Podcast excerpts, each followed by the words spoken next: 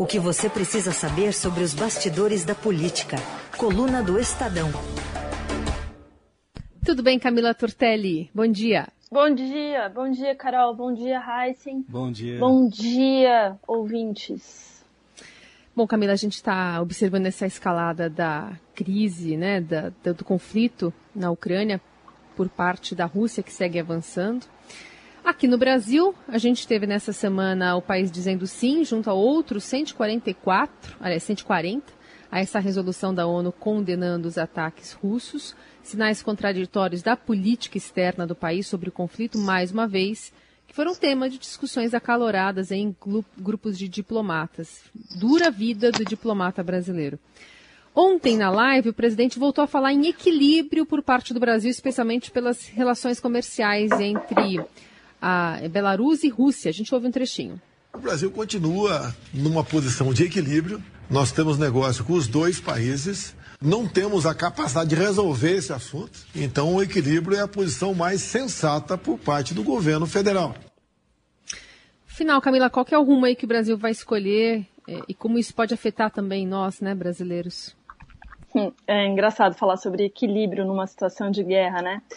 Então, Carol, o, o, rumo que o Brasil vai escolher é algo meio difícil de se prever, né? A gente tem todos esses sinais contraditórios aí do governo. O Brasil votou contra a guerra na ONU com, com os demais países. A gente tem a ministra da Agricultura, mesmo diante dessa crise que se avizinha aí para o setor, dizendo que não vai comprar fertilizante da Rússia nesse momento. A gente teve a declaração do vice-presidente contra a guerra no, na semana passada e o presidente Bolsonaro segue dando esses sinais contraditórios, a gente pode até acho que dizer sinalizando uma certa simpatia ao presidente russo Vladimir Putin, o que não é nada bom para o Brasil. Ontem a gente também teve um sinal aí que deixou a questão mais contraditória, foi uma nota divulgada pelo governo britânico dizendo que o Bolsonaro e o primeiro-ministro do Reino, do Reino Unido, Boris Johnson, conversaram por telefone que teriam concordado em exigir um cessar-fogo urgente na Ucrânia. É, essa nota do governo britânico diz que os dois concordaram com a importância da estabilidade global e que o Boris Johnson se mostrou, inclusive, ansioso para trabalhar com Bolsonaro em assuntos bilaterais como segurança e comércio. Teve também até comentário sobre o Brasil ter sido um aliado vital na Segunda Guerra Mundial. É, nessa nota ainda, né, de acordo com essa nota do governo britânico, Boris Johnson disse também que as ações do, do regime russo na Ucrânia são repugnantes e que civis inocentes estão sendo mortos e cidades destruídas. Bom, até onde eu sei, é, o Palácio do Planalto não se manifestou oficialmente sobre essa ligação e eu, pelo menos, esperava que o Bolsonaro fizesse algum comentário em relação a essa conversa com Boris Johnson na tradicional live dele, que é feita todas as quintas-feiras. E só que ele não falou é, parece que ele não falou muito sobre isso. E, como a gente ouviu aí, o Bolsonaro é, reforçou essa postura que ele tem, que ele vem tendo sobre a guerra e pela qual ele tem sido bastante criticado e que pode, inclusive, arranhar e comprometer a imagem do, do Brasil é, mundo, mundo afora pelo que me parece, né, pelo que a gente sabe da história, não tem muito como você ficar no meio termo, em cima do muro, do, durante uma guerra, né? E ele deixou bem claro ontem que ele não vai escolher um lado. Falou, né, que a gente escutou aí que ele está sendo bastante questionado para ter uma posição mais firme e que o Brasil continua nessa posição de equilíbrio, que o Brasil tem negócio com os dois países e que não tem capacidade de resolver o assunto. Bom, ninguém espera que o Brasil vá resolver essa guerra, né? Obviamente o Brasil não tem capacidade para isso, mas o, o, Brasil tem uma, uma responsabilidade de se posicionar, de se colocar contra é, a matança de inocentes, contra uma guerra, é, contra o que, a, o que a Rússia vem fazendo com, com, a, com a Ucrânia. O Bolsonaro já foi cobrado a se posicionar, inclusive pelo encarregado de negócios do, do, da Ucrânia no, no, Brasil, que eu não vou me arriscar a falar o nome dele ao vivo, deixo essa missão para Carolina Colim, para o Heisen. E, e ele, inclusive, falou para o Bolsonaro é, conversar com o presidente da Ucrânia, né? E o Bolsonaro disse que não teria muito o que, o que conversar. Agora, o que a coluna mostrou essa semana é que essa postura do Bolsonaro, que essa é, diplomacia, vamos chamar de esquizofrênica, como definiu o ex-chanceler Celso Amorim, de posições, né? Cada um fala de um jeito, né? O Brasil na ONU se posiciona de um jeito, o vice-presidente fala uma coisa, o Bolsonaro é, fica aí falando sobre equilíbrio que essa, é, essa dissonância, essa, essa contradição é, coloca a imagem do Brasil em risco perante o mundo. E que o Brasil tem que ter uma posição mais clara e mais firme para não correr o risco de ter a sua imagem já desgastada na, na política externa ainda mais piorada. Agora, pelo menos parece que o Brasil começou a tomar mais ações para cuidar dos brasileiros, né, que estavam na Ucrânia, vão lá buscar, tem um avião da FAB, tem alguns brasileiros voltando, que já é algo importante para a gente acompanhar e prestar atenção. Agora, para responder à pergunta inicial aí da Carol, qual é o rumo que o Brasil vai tomar? Olha, Carol, eu não sei. Muito bem. A Carol diria Anatoly Kat, o, o, cara, o encarregado de negócio da Por favor, repita. É, a, a, Carol, não diria, não eu. eu. A é. Carol diria Anatoly Kat. acho que ela diria assim. É, acho que ela diria é. Eu hum. copiaria, ela dizendo Muito assim. Muito bom, Raíssa. Bom, vamos, vamos falar também de outros movimentos do Brasil, no caso o movimento Brasil... Ah, antes só uma lembrança, que o Bra... história de que o Brasil foi aliado na Segunda Guerra, né?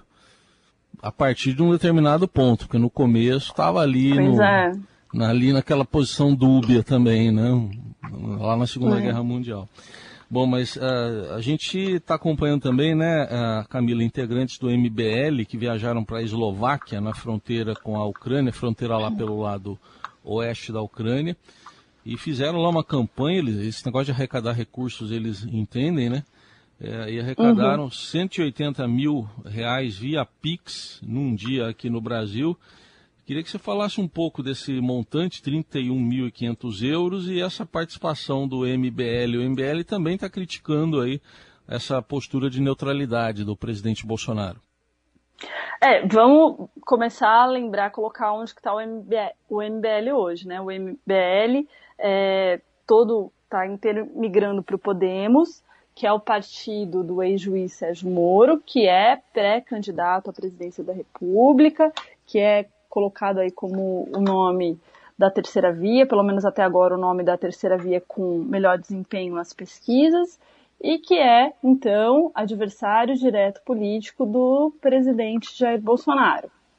Pois bem, o, o deputado estadual Arthur Duval, que é pré-candidato ao governo de São Paulo, foi para Eslováquia, acompanhado do Renan Santos, que é um, um coordenador também aí do, do MBL, que é o Movimento Brasil Livre.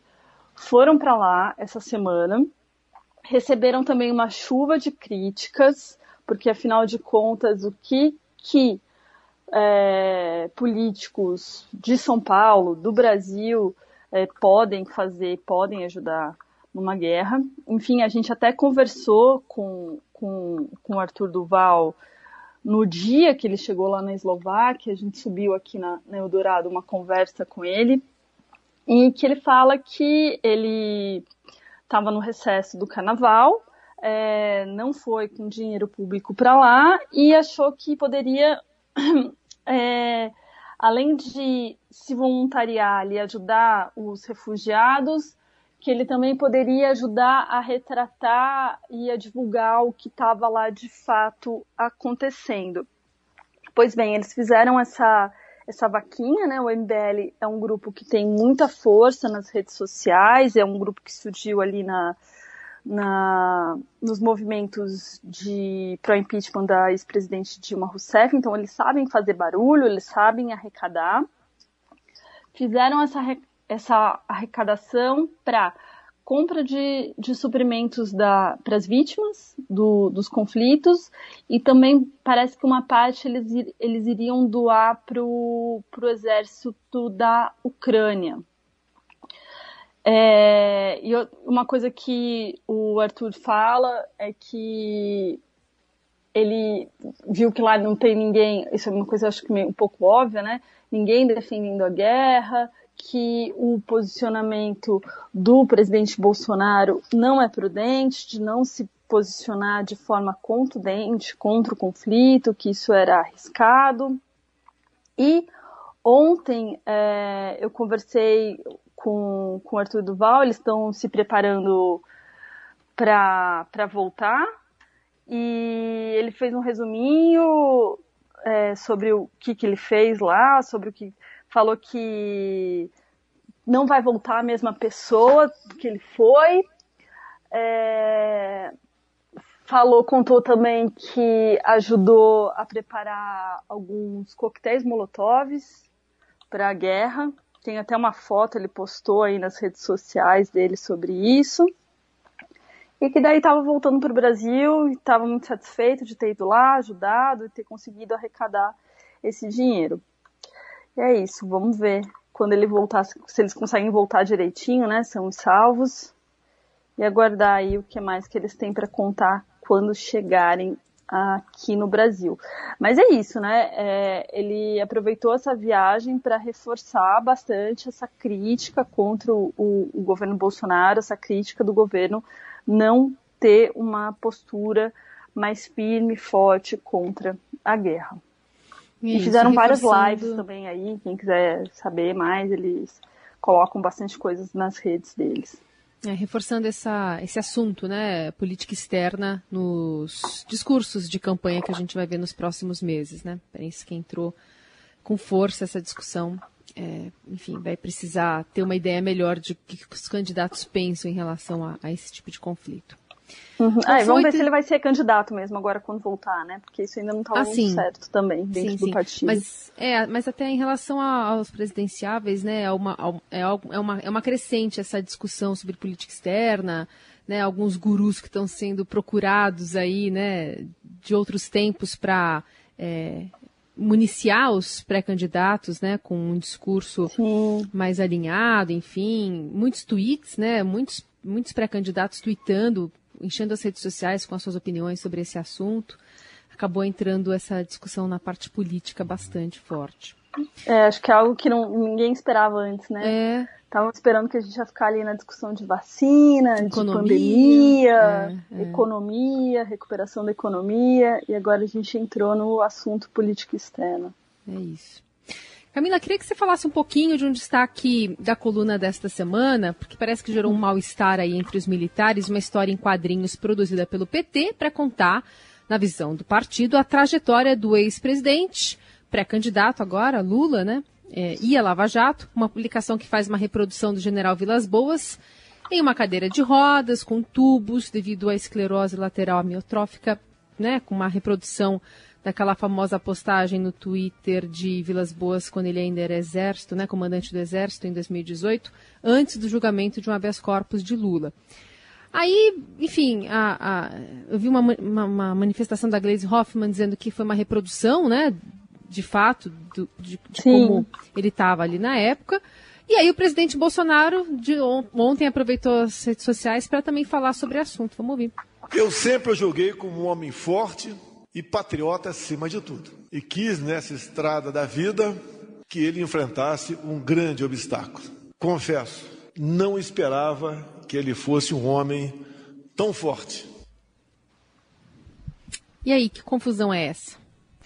Então, Carol, o general Vilas Boas, ele é muito respeitado pelos militares. Ele é tido meio que como uma figura heróica entre os militares. Então, mexer com Vilas Boas para os militares é complicado. Daí o que, que aconteceu? O Partido dos Trabalhadores lançou é, nessa semana, semana passada, uma história em quadrinhos sobre é, a trajetória do, do ex-presidente Lula é, durante a Lava Jato, claro que aí tudo na, na visão do, do partido, né, numa interpretação do partido.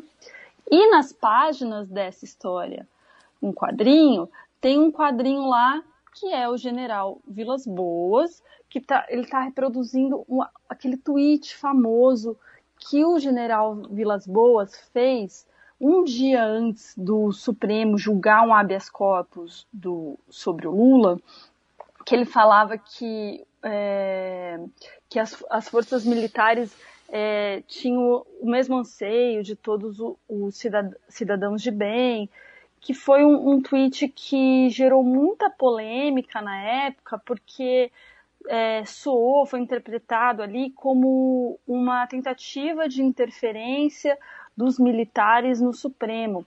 Esse tweet teve crítica do Supremo, é, deu o que falar esse tweet.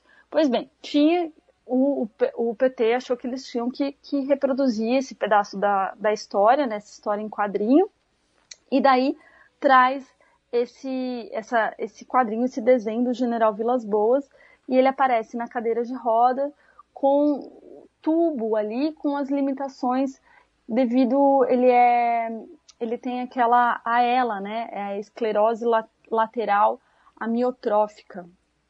E é, essa publicação pegou muito mal, gerou, teve muito bafafá ali entre os militares.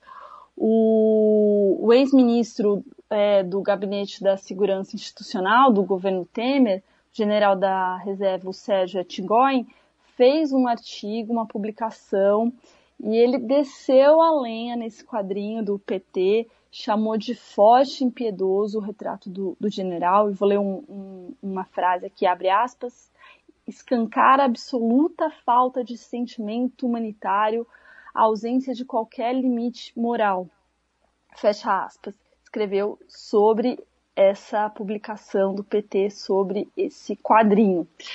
Eu procurei a presidente do PT, que é a deputada Gleice Hoffmann, para falar, é, deputado, olha só, é, chegou aqui para gente que o, os militares ficaram muito bravos, muito irritados com essa publicação do, do PT. A Gleice, que estava inclusive lá no México com o presidente Lula, falou assim: olha, eu não vejo problema nenhum nessa publicação.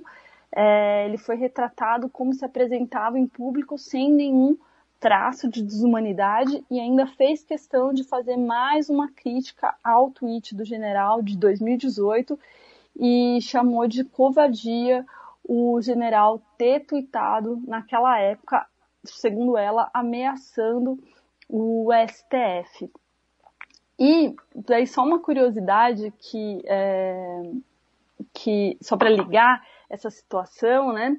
O, na época, depois do, do tweet, desse tweet do general Vilas Boas, vieram críticas do, do STF ao general, inclusive uma crítica feita pelo ministro Faquim.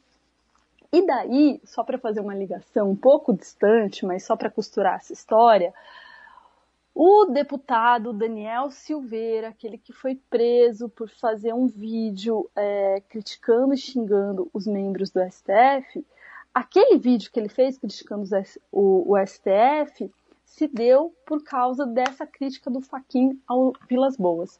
Mas enfim, voltando aqui, o que, aconteceu ontem no, no Palácio do Planalto? Teve uma cerimônia é, alusiva ao Dia Mundial da, de Doenças Raras, com a participação do general Vilas Boas, e coincidência ou não, o presidente Bolsonaro fez questão de colocar o Vilas Boas lá e, faz, e tecer ali uma série de elogios ao general Vilas Boas.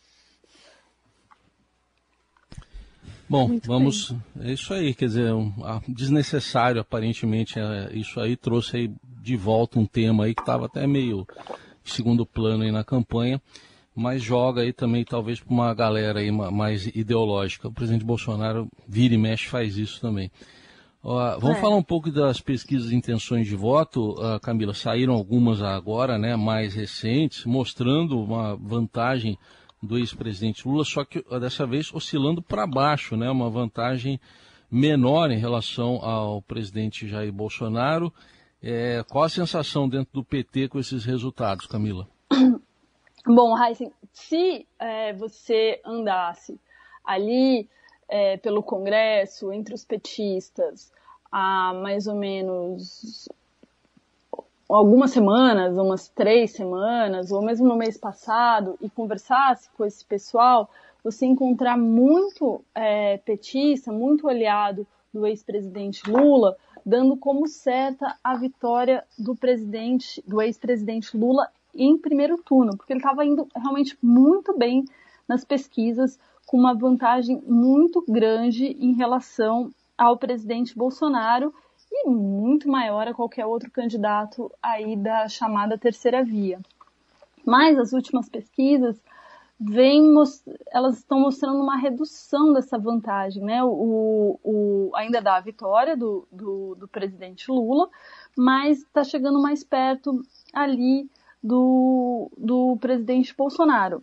O presidente Bolsonaro, vamos lembrar, ele tem feito algumas ações aí, né, para melhorar também a, a sua popularidade. Teve essa questão agora recente do, do, dos impostos, do, do IPI.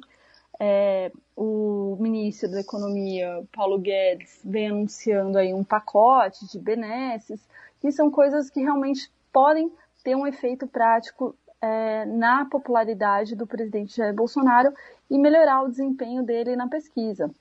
É, a gente ainda está um pouco longe da, da eleição, né? então ainda tem muito é, muito chão para acontecer, dá ainda para essa pesquisa virar. Pois, pois bem, com essa vantagem é, re, reduzindo, parece que o sentimento dentro do PT está dando uma mudada, né? Algumas lideranças, como a coluna de hoje mostra, algumas lideranças do PT se movimentaram para conter esse certo oba-oba dentro do partido desse pessoal que já estava cantando vitória do ex-presidente Lula no primeiro turno. O, a, o deputado estadual Emílio de Souza, ele fez questão de deixar isso claro alguns dias em um encontro em São Paulo com empresários. Ele disse nesse encontro, que foi um jantar organizado pelo Esfera Brasil, que a disputa se dará no segundo turno. Então, está mudando um pouquinho essa visão e o pessoal está é, reorganizando o discurso e reorganizando as estratégias. O, o ex-presidente continua aí, né, viajando, viajando para fora, estava inclusive no, no México, teve que sair do México por causa do, de ameaças de, de terremoto, né? E ele deve continuar intensificando a sua agenda de pré-campanha aqui no Brasil para segurar essa queda de vantagem nas pesquisas. Vamos aproveitar então, Camila, para ouvir um momento ainda do ex-presidente Lula lá no México. Nessa campanha agora, eu vou dizer para todo mundo: não basta voltar num presidente progressista. É preciso votar no presidente, mas é preciso votar no deputado progressista, é preciso votar no senador progressista para que a gente possa fazer as mudanças. Então tá aí um, um momento do presidente lá num evento que ele participou no, no México, né? Falou de guerra lá também, ontem a gente reproduziu aqui ele falando que se perguntasse, ele diria para não invadir a Rússia, né? A, a Ucrânia. Se perguntasse não deveria ter invadido caso tivesse perguntado para ele. E falando em guerra, né, a gente sempre se socorre de Beatles, ou de um dos Beatles, uhum. pelo menos, para é, para explicar um pouco esses momentos que a gente está vivendo. Então vamos fazer amor e não a guerra, como já sugeriu John Lennon.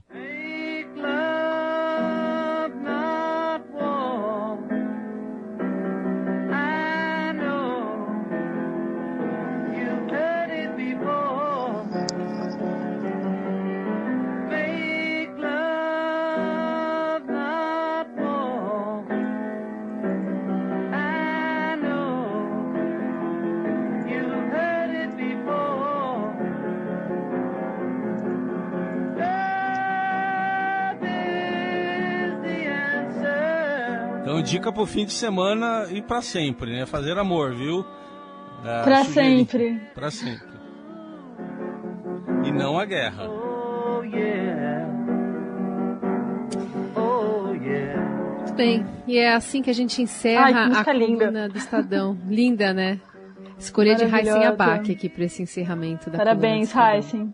Obrigado. Camila, obrigada. A gente volta a se falar na semana que vem. Um beijo. Beijos.